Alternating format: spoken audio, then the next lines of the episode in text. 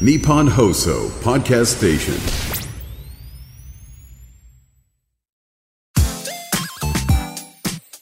93 AM1242 日本放送青木愛スポーツ 2U こんばんは青木愛です経済セカンドプレゼンツ青木愛スポーツ 2U この番組はこれからもっと注目してほしいスポーツに打ち込むアスリート関係者をお招きしていくスポーツトーク番組ですその競技の魅力やこれからの発展に向けてお話をしながらスポーツの持つ無限の魅力を YOU ラジオの前のあなたにお届けしていきます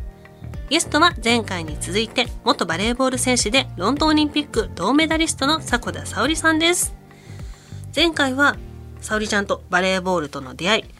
それから競技についてなど伺っていきましたが今週はオリンピックの話題を中心に聞いていきたいと思いますこの後沙織ちゃんがご登場です日本放送青木愛スポーツ 2U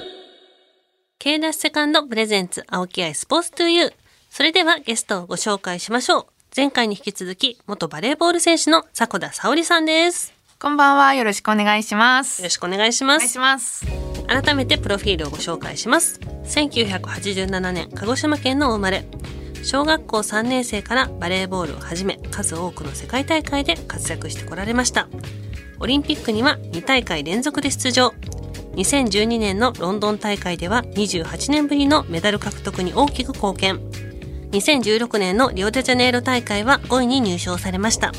2017年現役を引退現在はスポーツ文化人として解説をはじめテレビトークショーバレーボールクリニックなど様々な活動を行っています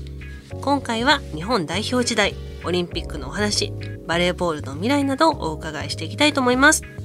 はいということでよろしくお願いします、お願いします。オリンピック2回出てんねんもんねいやー、二回。で最初が2012年のロンドンはい、でしたね。もう十一年前。もうちょっやとねばい。とその選ばれた時の気持ちうわー。もともうとんオリンピックに行けるなんて思ってなかったんですよ。でもオリンピックってさ4年に1回やん、はい。だからシンクロやとうん。 4年に1回はい。オリンピック終わったら何人かが辞めてうん、うんなんか繰り上がってはいその下にいたはい B チームの子らが入ってきてでなんか世界大会何個かはい。やってそのほぼ変わらずメンバー、まあ、ちょこちょこは変わるんやけど、んうんうんオリンピックとかにけどバレーは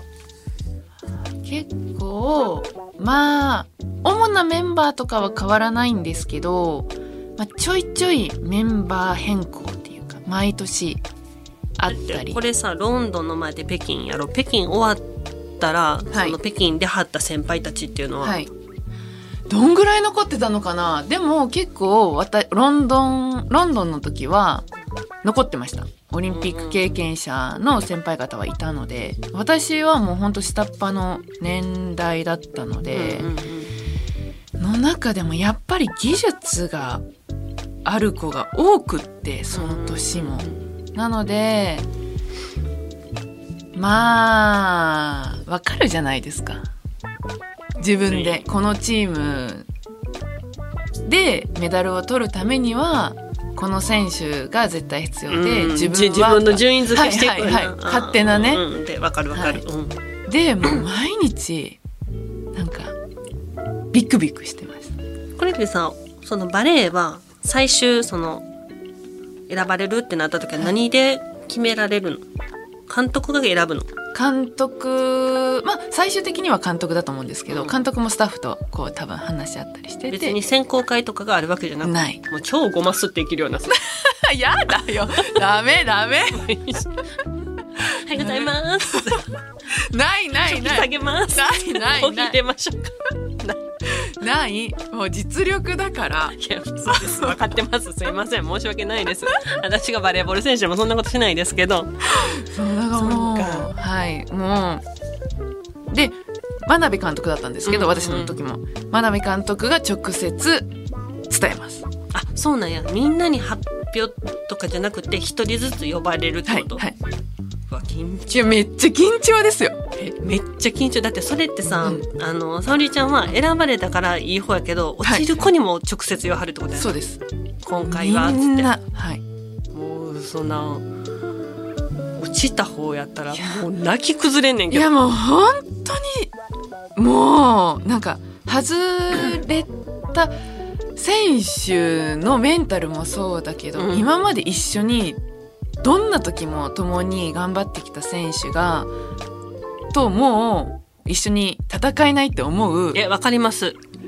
かります私もそうやったからえいやそうなんですよ、え他のだからその私だったら北京アテネ終わってからの4年間ずっとほぼほぼ一緒にやってた子とかが自分は選ばれたけど選ばれへんかってとかそえうなんですよそっちもなんか複雑じゃないですかわかるわめっちゃわかりますっなんか選ばれてよっしゃではない、うん、っていうのと、うん選ばれたからにはちゃんとやらないってその何日の丸を背負うはい重み、はい。そうですよね。もうなんか吐き気しかなかった、あのほんまに私代表選ばれて嬉しいって思ったことないもんなんかそうですよプレッシャーに押しつぶされるじゃないけど、本当そんなんですよね。じゃあそういう感じやったよ吐きそう なんやろその呼ばれる感じとかまあいろいろ感情がねん、ぐるぐるなりますよね。はいはいとか言 ってでそのロンドンはい。では28年ぶりの銅メダルまあありがたいですよ。ね本当にありがとうございますです。そしてその4年後2016年のリオデジャネイロ もう言えなくなったやんさっき言いまくってたからリオデジャネイロ大会にも出場して2大会連続ってことですけど、2度目のオリンピックはい。そのロンドンのうーん。違い、違ったいまなぁ。すやっぱ一回出てるからっていうのもあるやろうけどうんまずメンバーが変わったのでガラッと。どれぐらい変わったのもうほぼほぼ半分私がロンドンの時は下っ端だったんですけど、うんうんリオになったら上の方に行ったんで、 12人やねはい、もうほとんど変わったので、うんうんメンバーが違うっていうのでやっぱりこう自分の役割といううんでもそうよねそのロンドンの時はもうついていく、はい先輩の背中見てって感じだったが、次引っ張っていかなあかん立場になってっていう、うん、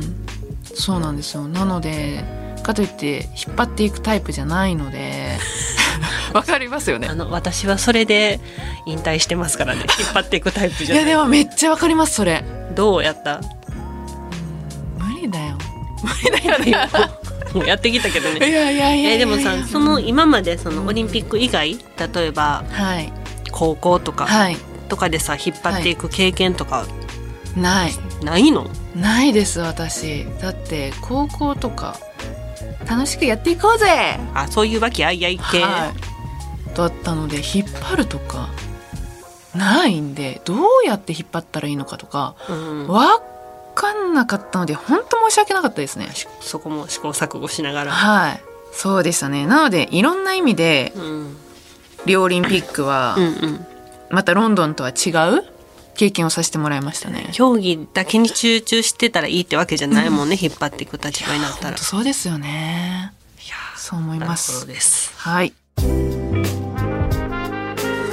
あのバレーボール選手のセカンドキャリアについてもちょっと聞きたいんですけど、はいバレーボール選手っていうのはどういう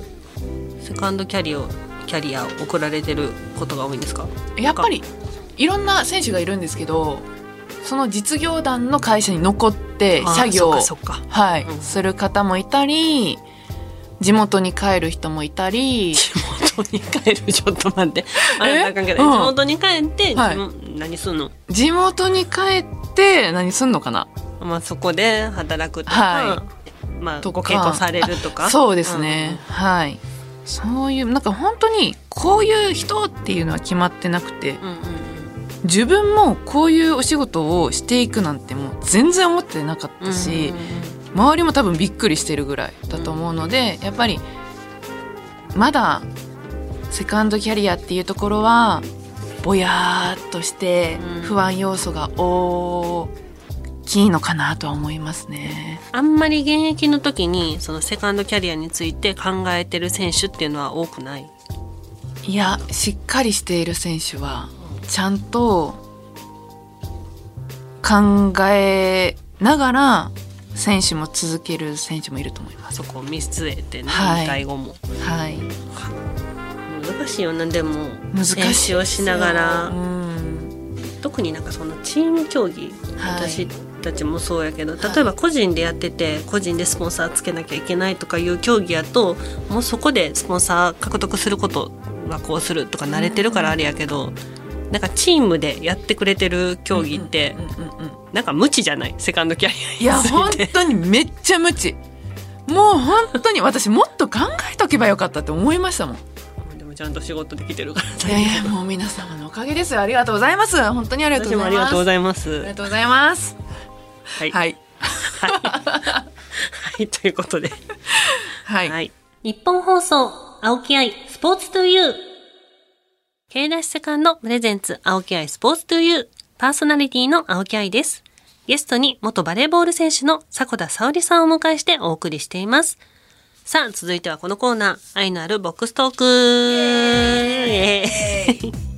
ということでね、はい、今回もはい箱の中から、いきますよ聞いてください。じゃじゃじゃーんなんか少なかったぞ もう あー来たはい。次回パリオリンピックうん期待の選手といえばはい。いやーこれ女子どちらでも男女どちらでもええまああの女子ははいやっぱりキャプテンのはい古賀紗理那選手、はいこの古賀紗理那選手本当にねいろんな困難も乗り越えながらここう全てが良かったバレーボール人生ではなかったと思うので、ううんうんなのでこのパリオリンピックに本当に向けて今もうん頑張っていると思うので、ぜひまずはパリオリンピックの切符を手に取れるように、そうだそうだねそうなんですよいつえっと6月に決まりますめっちゃギリギリやいや本当そうなんですそっからメンバーですからねえそうかそこまで決まってないんやそうなんですめっちゃ鳥肌立つあ怖っえだってそえだってさ6月まで一緒に戦ってさえ8月オリンピックやんね、はい8月やろ、うんそこまでいやさそうですよもうなんかオリンピック目指してきてるのに何人か切られるわけやん、はいこんいやはやばいですよねいや本当にいろいろ本当にこのもう半年どんぐらいもう12月でしょもううえそこまでは14人でやーってるそこまでは14人までの大会が行われるんですよそじゃあこ2人切られるってことだはいな、、そっから一緒にあと2人連れてってあげてって感じやいやほんとそうななでもまあいろいろ今キャプテンとして頑張ってるのでうん古賀紗理那選手にはもう本当にいろんな意味で期待したいはいですね男子はもう決まってるんですよなんで決まったはいね、もうこの間、マジですごかった、んもう今男子グググググググっと来てんで、うんもう男子は石川祐希選手あーうんうんうもうんねもうこのこういう選手がチームに一人でもいたらやっぱり締まるなっていうようなチ何ーム頼もしい、技術ももちろんあるしこうメンタル面というかうんチームの底上げっていうところも含めてしっかりこう見て周りがついていくような選手の一人なんじゃないかなと思うので、たくさんこう今は男子で注目選手いると思うんですがうん私はその中でも石川祐希選手期待したいですだそうです頑張れはい日本よっしゃいやそっか女子ドキドキやいやねそうなんですよねえーみんな応援しましょう、お願いしますはいじゃあもう一枚いきましょう、はい。うーん、これだえーっと、攻守のサインプレーについて、伝言、あー、伝言方法とか、誰が出しているのか、あ、サインをってことですよね。なるほど。まあ、バレーって、サインでうんうん誰が打つかとか、あなた誰、何入ってるのって決めるんですよ。相手からサーブを打たれるうんうん時は、セッターが指示します、アタッカー。うんあなたはこれ入ってあなたはこれ入ってでそれがラリーが続いたらアタッカーが次はセッターに要求うんをするっていうのでちょっと複雑なんですけどなので次の次次っていう頭の切り替えっていうのがやっぱ大事になりますね。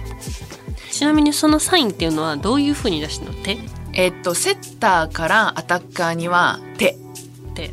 手で出しそんながっつり出すのめえっと相手には見せないよ見えないようにちょっと腰のあたりでとかなんかよく男子の関田選手がユニフォームビャーって引っ張ってピョピョピョピョピョってやる時があるんですけど、へーはい、そのもうなのでサインもめちゃくちゃあるんですよそれ覚えなあかんの覚えないといけないです。もう私みたいに頭悪かったと覚えないわそれ何やったっけみもたういな自分のだけでいいんですよ私も自分のだけあ自分のだけ、はい自分のだけはいあのーそうですなのでアタセッターは全員分セッター頭いいいややばいと思セいッターますよ頭いいとかはいえぜえ全部で何いやもうめっちゃめちゃめちゃ通りありますだってさもう手で出せるものって限られてない 本当そうなんですよあれどの指やったっけとか両手とか出てくる いや本当にそれそのぐらいの量があるのでそれを組み合わせてセッター出してあこうこうとか、うんあれ、は難しい しかも短時間でやんないといけないのでそこパパパって言ってみんな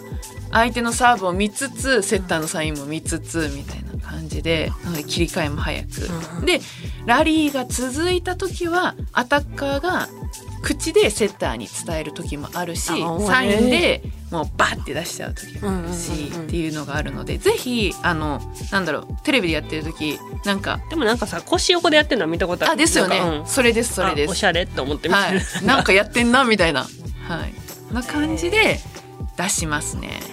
やっぱ相手がいるチームな ので、うんうんうんやっぱ相手の弱いところに、えー、と攻撃をしていこうとかだからめちゃくちゃ頭使うってことだよねそのじゃあ使いますなのでセッターは相手のブロッカーを見つつじゃあ自分たちの攻撃はどういう風な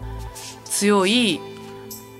攻撃をしていくかとか組んでいくかセッターすごくねやばいですね監督やんいや本当そうなんですでもうサーブが乱れたらそのサインパーになるとこともあるのでその時はもうアタッカーが呼び替えたりだとかなんか瞬時の判断が本当に必要になりますね。え監督より監督じゃない監督何してんの 監督はそれをこのローテーションの時はこの攻撃でこの攻撃で攻めようとか セッターは監督とそういうあれをして、でみんなに指示出すみたいなとかもありますうん。こういうコンビで行くよみたいな感じで、あ、うんと監督がみんなに指示出すっていうか、監督がセッターとコミュニケーションを取って、セッターがこれに伝えるとみたいなか感じもありますね。もうめちゃめちゃ大事なポジションってことだよねいやもう絶対大事ですで。きる絶対 できない。絶対できない。もう間違いなくできない。一番やりた くない。だか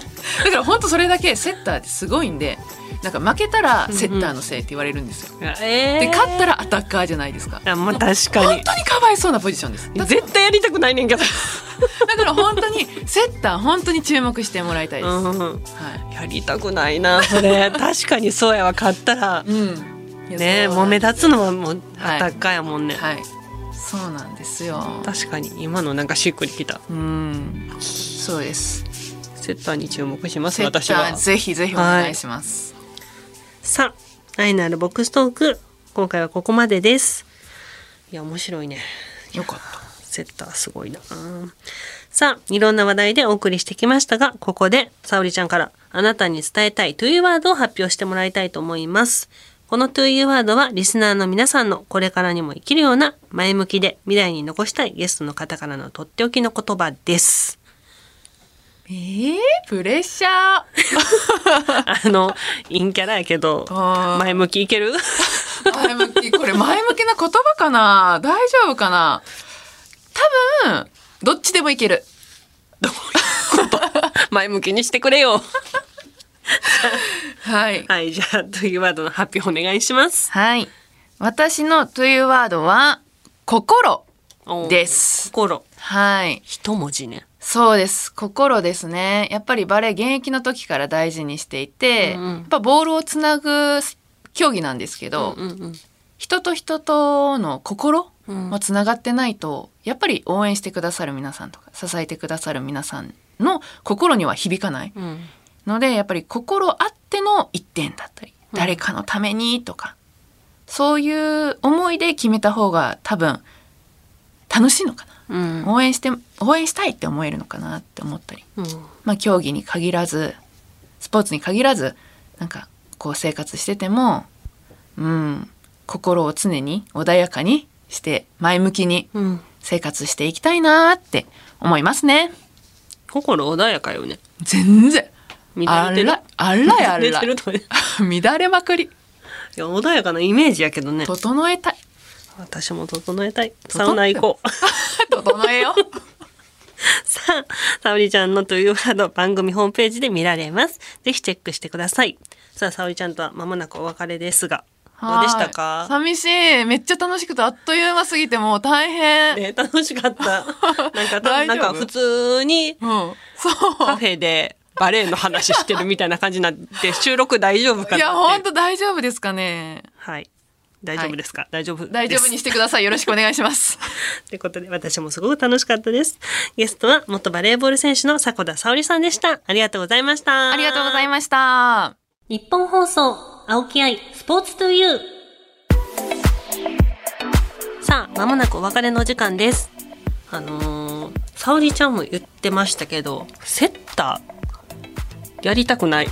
私がバレーボール選手だったら、めちゃくちゃ大変ですよね。ほんまに頭良くないとできひんと思うし、ほんまにあの言ってたんだけど負けたらセッターのせい勝ったらアタッカーのおかげみたいな言われたらいやもうほんまに私はこれからセッター応援しますめちゃくちゃ注目して見ていきたいなと思います番組ではあなたからの質問メッセージもお待ちしています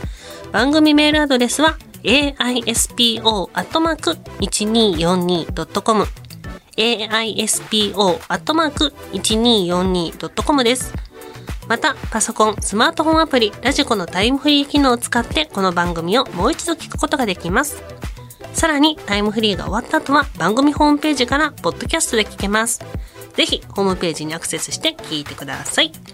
ここまでのお相手は私青木愛でしたそれではまたね